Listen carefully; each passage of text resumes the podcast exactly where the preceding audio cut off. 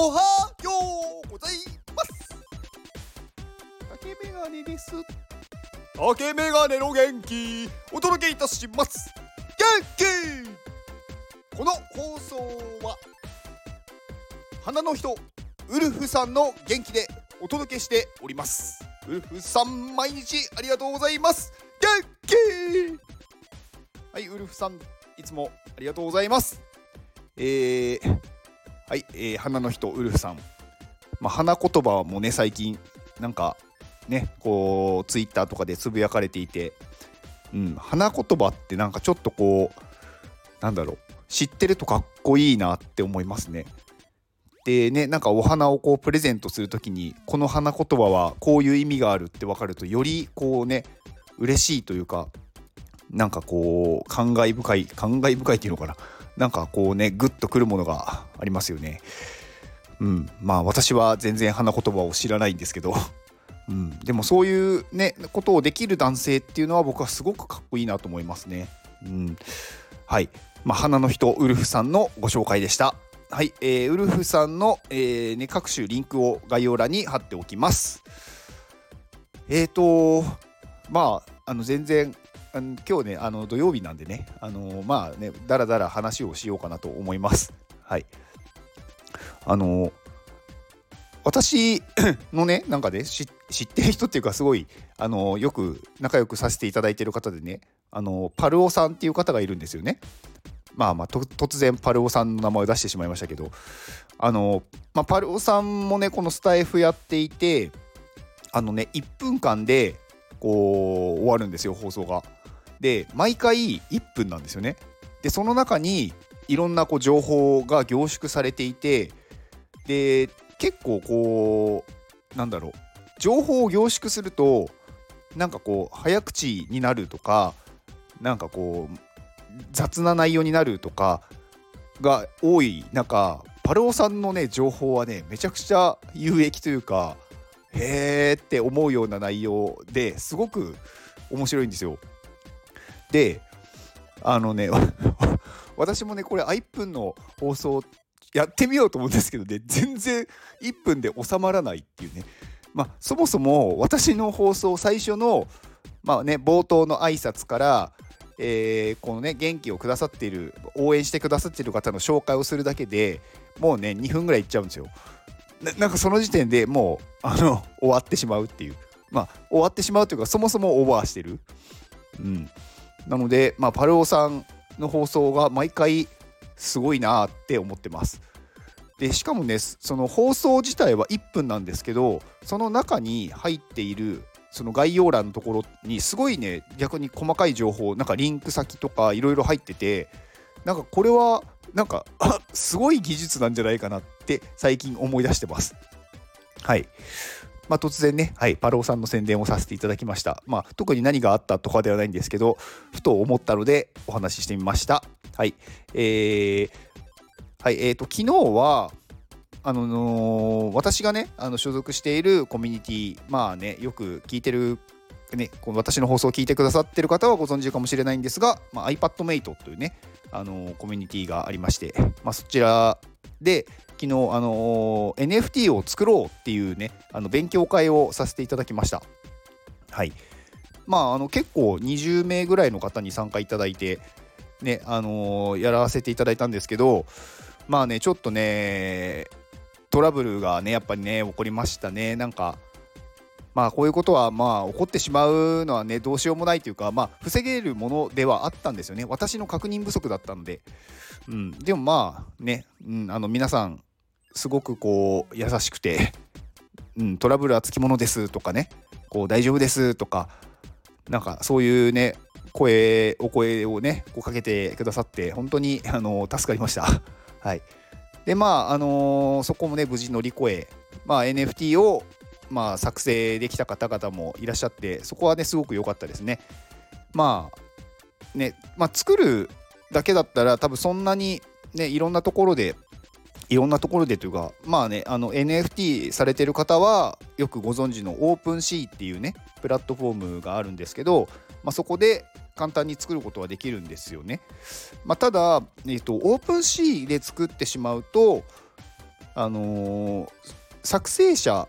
というかその権限を持っている人がオープン C にまあこうなってしまうというかなのでオープン C が突然なんかこうねあの閉鎖されたりとかなんかこう運営をやめるとかになると後から編集できなくなっちゃうんですよね。まあ、それだとちょっとなんか永続性がないよねっていうので私は昨日あの独自コントラクトっていうあの自分が管理者っていうまあ NFT の発行の勉強会をやったんですよね。でそれもあのプログラミングとかをできなくてもまあこうなんだろう本当にまあパソコンが使える人だったら、まあ、パソコンが使える人だったらっていうとちょっと幅広すぎますけどあのプログラミングができないとかなんかねそんなになんだろうインターネットに詳しくなくてもできるような簡単なツールを使ってまあやったんですよね。でまあ結構ねこういうことって知ってしまうとなんだそんなことだったのかとかあ全然簡単じゃんとかねあのー、あ私でもできるとかなると思うんですよね。で結構この情報をやっぱりなんだろう知らないというかまあ誰にもね教えてくれなかったら気づけないと思うんでだからそういう情報をねなんかこういろんな人にねこう伝えていくなんかいい技術というかみんなやりたいけど難しいって思っててやってないからこう広がっていかないわけでそれがすごく簡単なんだよあなたもできるよっていうそのね初心者とか全然そのねインターネットをあんまり触れてきてないとかうんなんかそんなになんだろうプログラミング分かりませんとかそういう人でも全然できるんだよっていうのをなんかね分かってもらうっていうのはすごく必要なんじゃないかなと私は思ってます。うん、なので、まあ、説明もねなるべく簡単にあの難しい言葉専門用語とかをなるべく使わず本当にあのね小学生が分かるぐらいのあの言葉で伝える、うん、例えばこれはあの石ころですとかなんかそういうねうんなんかこれは工場ですとかなんかそういう簡単な感じでなんかこうみんながこうイメージしやすいものにするっていうのが、まあ、大事なんだなっていうのをね昨日ね改めて思いましたね。うん、まあなんかこうねなんか勉強会とかやってると自分もなんかこう発見があるというかあそうだだからこうしたんだとかなんかねいろいろ再確認できてよかったです。はいまあ、皆さんもね自分で何が得意っていうのを、まあ、得意なこれ私すごい、あのー、これで仕事してますっていう人もそうですし仕事ねされてなくてもそれのなんか情報をすごい持ってるっていう方はなんかそういう勉強会とか、うん、なんかそういうのを開催するのはいいんじゃないかなと思いますね。まあ、今だったらね Zoom とか使えばなんかどこからでも配信できますしうんまあ、そのねまあ集客というか、まあ、どういうところでやるかっていうのは大変かもしれないんですけど、まあ、それもねコミュニティとかにね入ってしまえばその中でやりますって言ったら逆になんかやんないでとか言われることはないと思うのでなんかそういうね自分が持っている情報はどんどんこうね周りの人に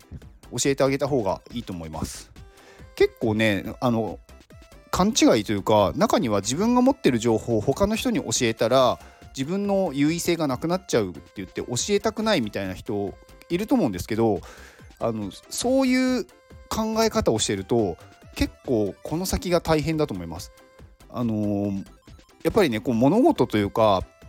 まあ、社会って常に新しいものがどんどん生まれてどんどんねこう時代は進んでいくのでなんか自分が持ってる情報を自分が教えなくても他の人が教えちゃうんですよね。だからうんあなたが教えなくても他の人は知っちゃったらその情報の価値っていうのはまあなくなっていくわけですよ。でじゃあ情報を広げない方がいいんじゃないのって思うんですけどそうすると時代は進んでいかないしあの今ねこう辛い状況にある人たちが未来に対してこう頑張ろうって思わないじゃないですか。なので常に新しいものをやっぱりね私は届けていきたいですしできないことができるようになるっていうのは幸せなことだと思うんですよね。だから私はねそういうことをねどんどん伝えていって、うん、いきたいなと。でやっぱりねあの教えてあげるというかまあ教えてあげるっていうとちょっと上からみたいになりますけど誰かにそういう情報を伝えるっていうのはあの相手もねやっぱりすごく感謝してくれくれますし何かあった時にやっぱり助けてあげようって思うようになりますね。私もだからねそういう教えてくださった方とかあのー、まあいろんな勉強会私も参加してますけどそこでやっぱりねいろいろ講師してくださってる方に対しては何かあったらこの人助けてあげようとか思いますし例えばその人がね何か NFT を販売しますって言ったら買いますしやっぱりそういう持ちつ持たれつというか、うん、関係の方がいいんじゃないかなと思ってます。うんまあ、なので、まあ、自分の技術は自分だけだから他の人に教えたくないっていうのは、うん、私は、うん、あんまり、ね、賛成できないって思ってる派です。はい。まあ、うん、今日はそんな、うん、ダラダラした話でした。以上ですではこの放送を聞いてくれたあなたに幸せが訪れますように行動の後にあるのは成功や失敗ではなく結果ですだから安心して行動しましょうあなたが行動できるように元気をお届けします。